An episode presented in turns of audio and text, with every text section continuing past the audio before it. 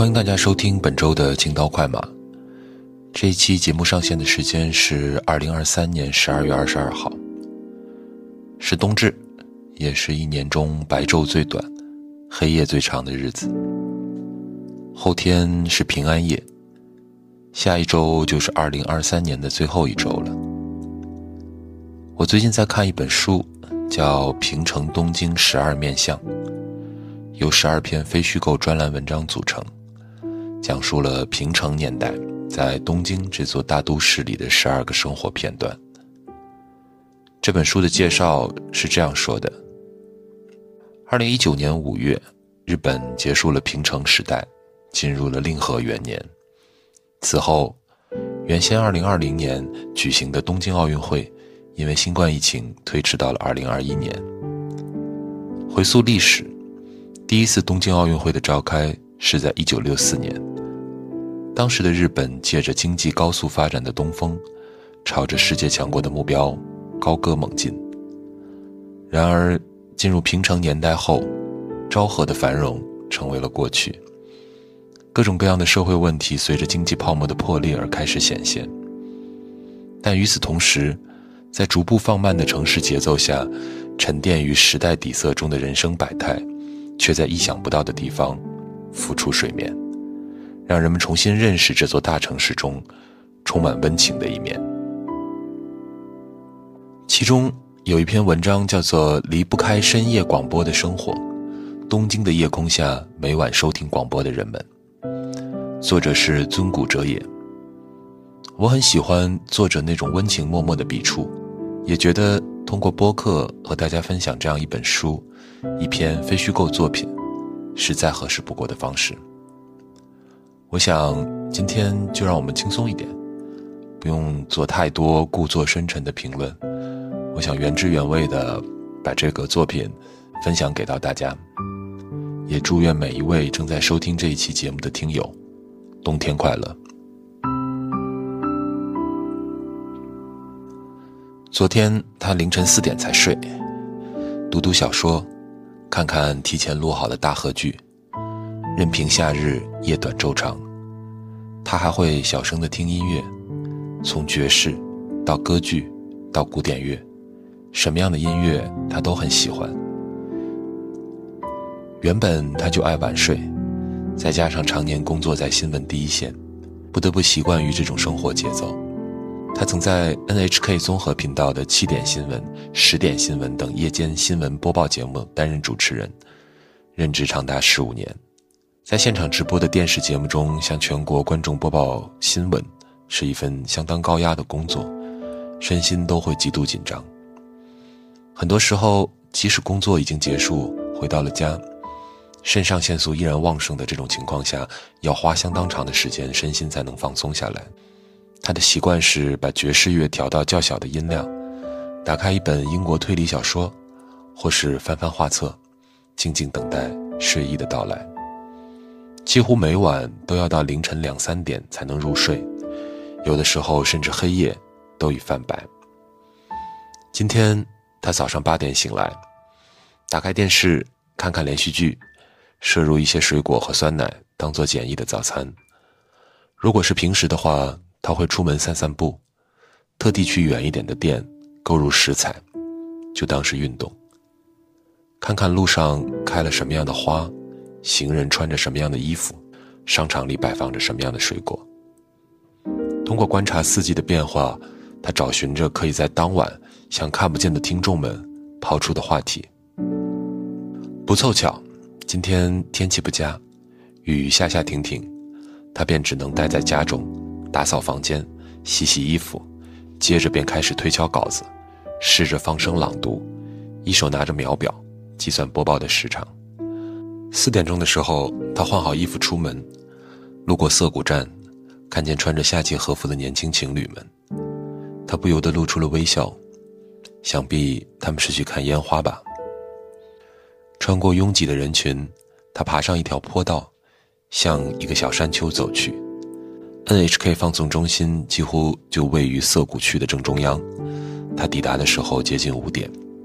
白天的时候，附近明治神宫的树林内蝉声震天，而到了晚上，只剩下夜空里的秋虫声，整个 NHK 放送中心内都静谧而安宁，和涩谷元素站周围喧嚣的不夜城仿佛是两个世界。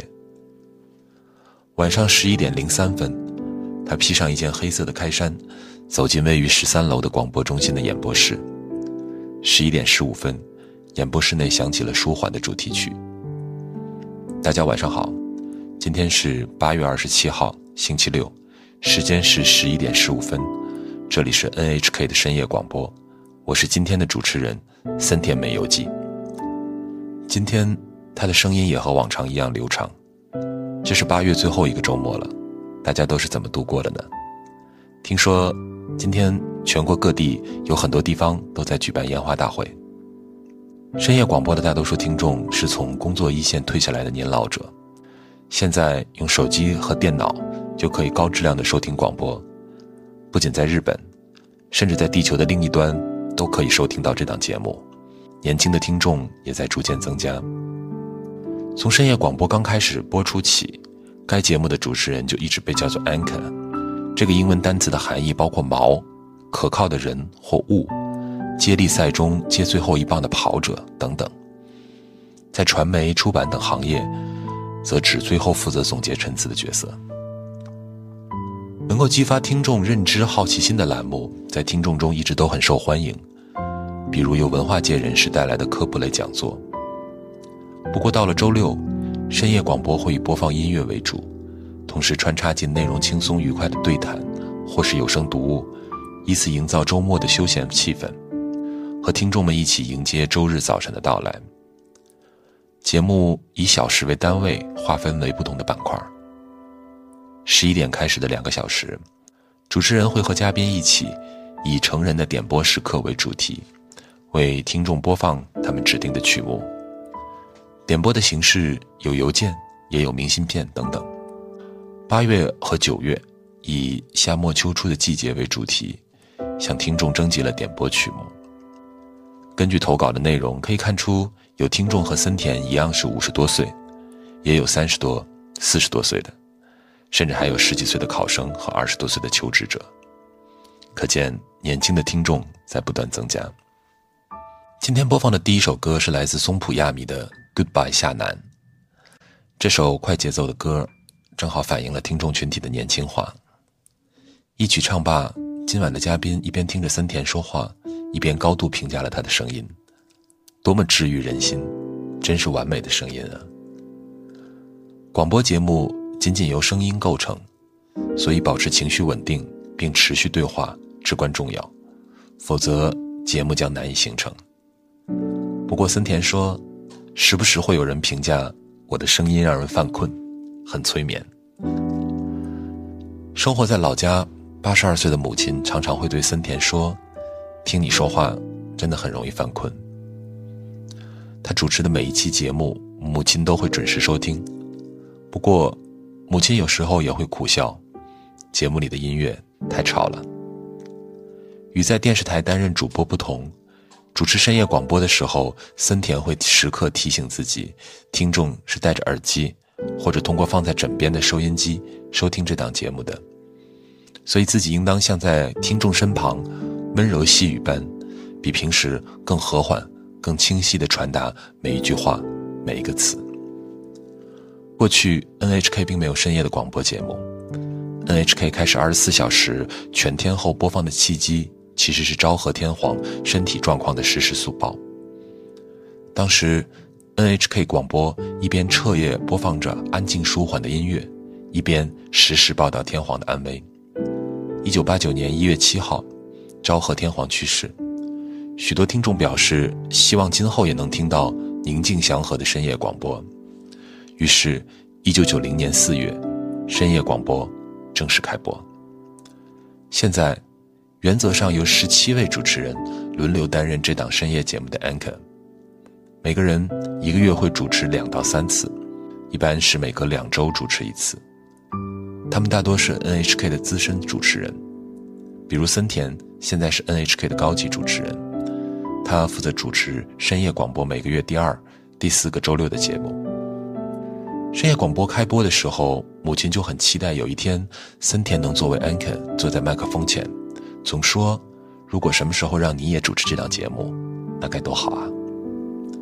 森田自己对广播也很有亲近感，平时结束了晚上的新闻直播，回到家休息的时候，如果读书读累了，便会关掉音乐，躺着听广播。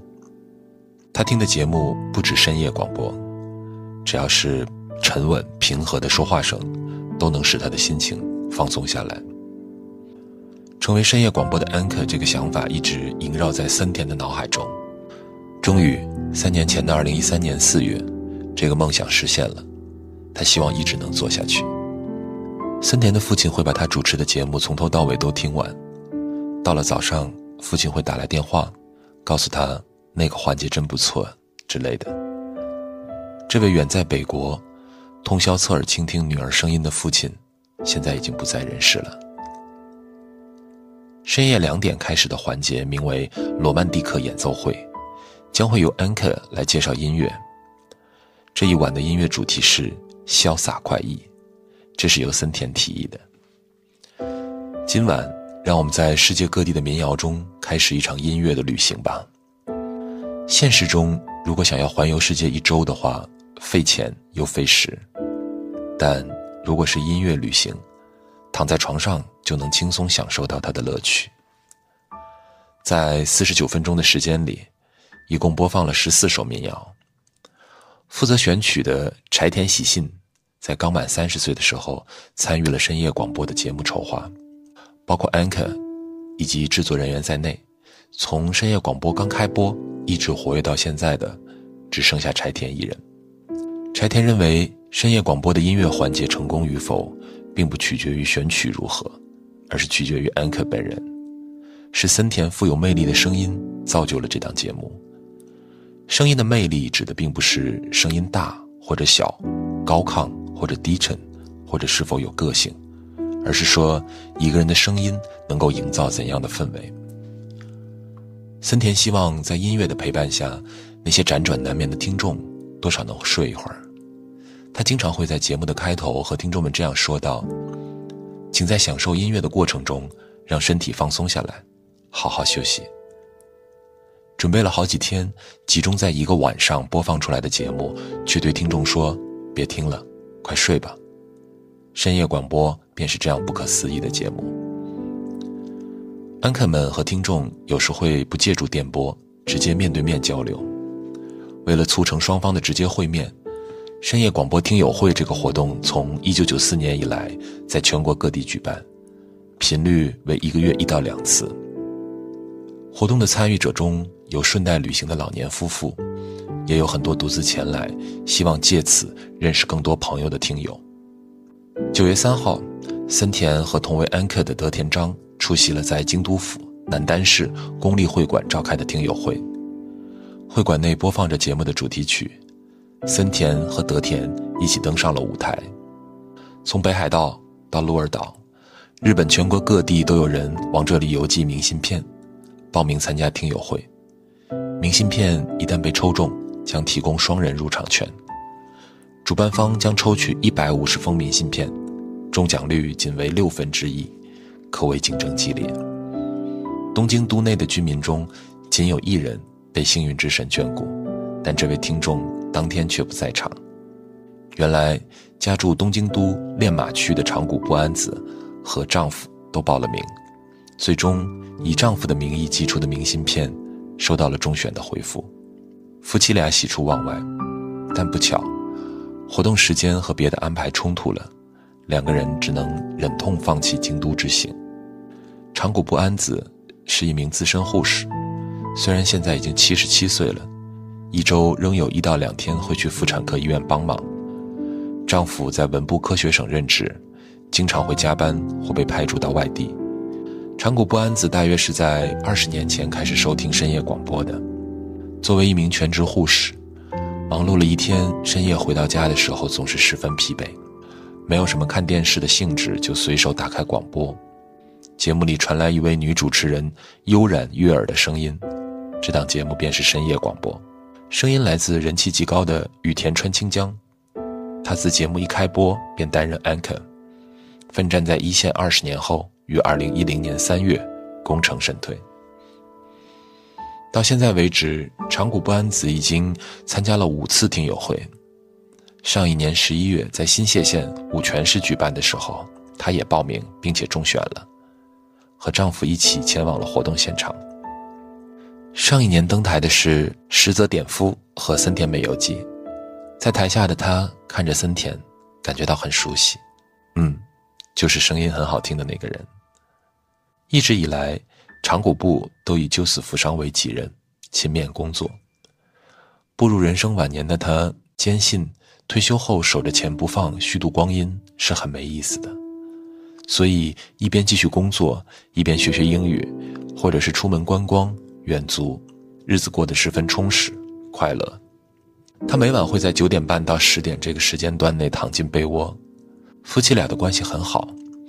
但是由于工作性质不同，一直以来作息时间都不一样。为了保证自己出门和回家时的动静不会影响到对方的休息，两个人一直分房睡。长谷部的枕边放着两台收音机，一台的指针对着 NHK 的 AM 广播电台第一频道，另一台对着 NHK 的 FM 广播电台。到了晚上十一点十五分，他便关上电灯，开始收听 AM 电台的深夜广播。整个晚上，他都在广播的陪伴中度过。听到扣人心弦的讲座时，他会泪流不止；到了音乐环节，则会随着歌声自然入睡。这仿佛是生活赐予他的至高奖赏。他沉浸在这样的时间中。深夜广播还剩下不到十五分钟了，在这最后的短暂的时间里，很多听众依旧有所期待。原来收尾的时候还有一个生辰花。与花语的小环节，用声音来描述这一天的生辰花。山母子，写作山野的山，母亲与孩子的母子，读作亚马哈沟。山母子是菊科多年草本植物，常见于北海道以及本州中部以北。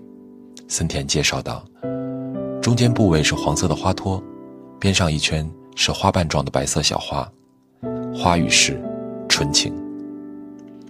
对于每天寄情于广播而生活的人来说，三百六十五天中总有一天，在早上五点前，耳边会悄然响起送给自己的温情祝福。在今天迎来生日的听众朋友，祝你们生日快乐！演播室内有一扇大玻璃窗，窗外天已经完全亮了，森林绵延不绝。冬天的时候，即使到了早上五点，窗外依旧一片昏暗。但在眼下这个季节，旭日明亮而夺目，这样的景致仿佛照亮了自己通宵工作到此刻的内心。只要活着，任何人都能感受到太阳再次升起，都能够按照自己的方式度过新的一天。并不是所有人都可以幸福而丰富多彩的度过每一天。人会遭遇痛苦或者悲伤，但只要有一件幸事，人就可以重新获得勇气。一天之中，小小的喜悦，些许的满足，都可以成为生命的养分。怀着这样的信念，每每到节目尾声与听众告别时，森田都会如同在为大家虔诚祈祷一般，脸上布满了平和的笑容，舒缓地说出一句话：“祝愿每个人都在今天碰上好运。”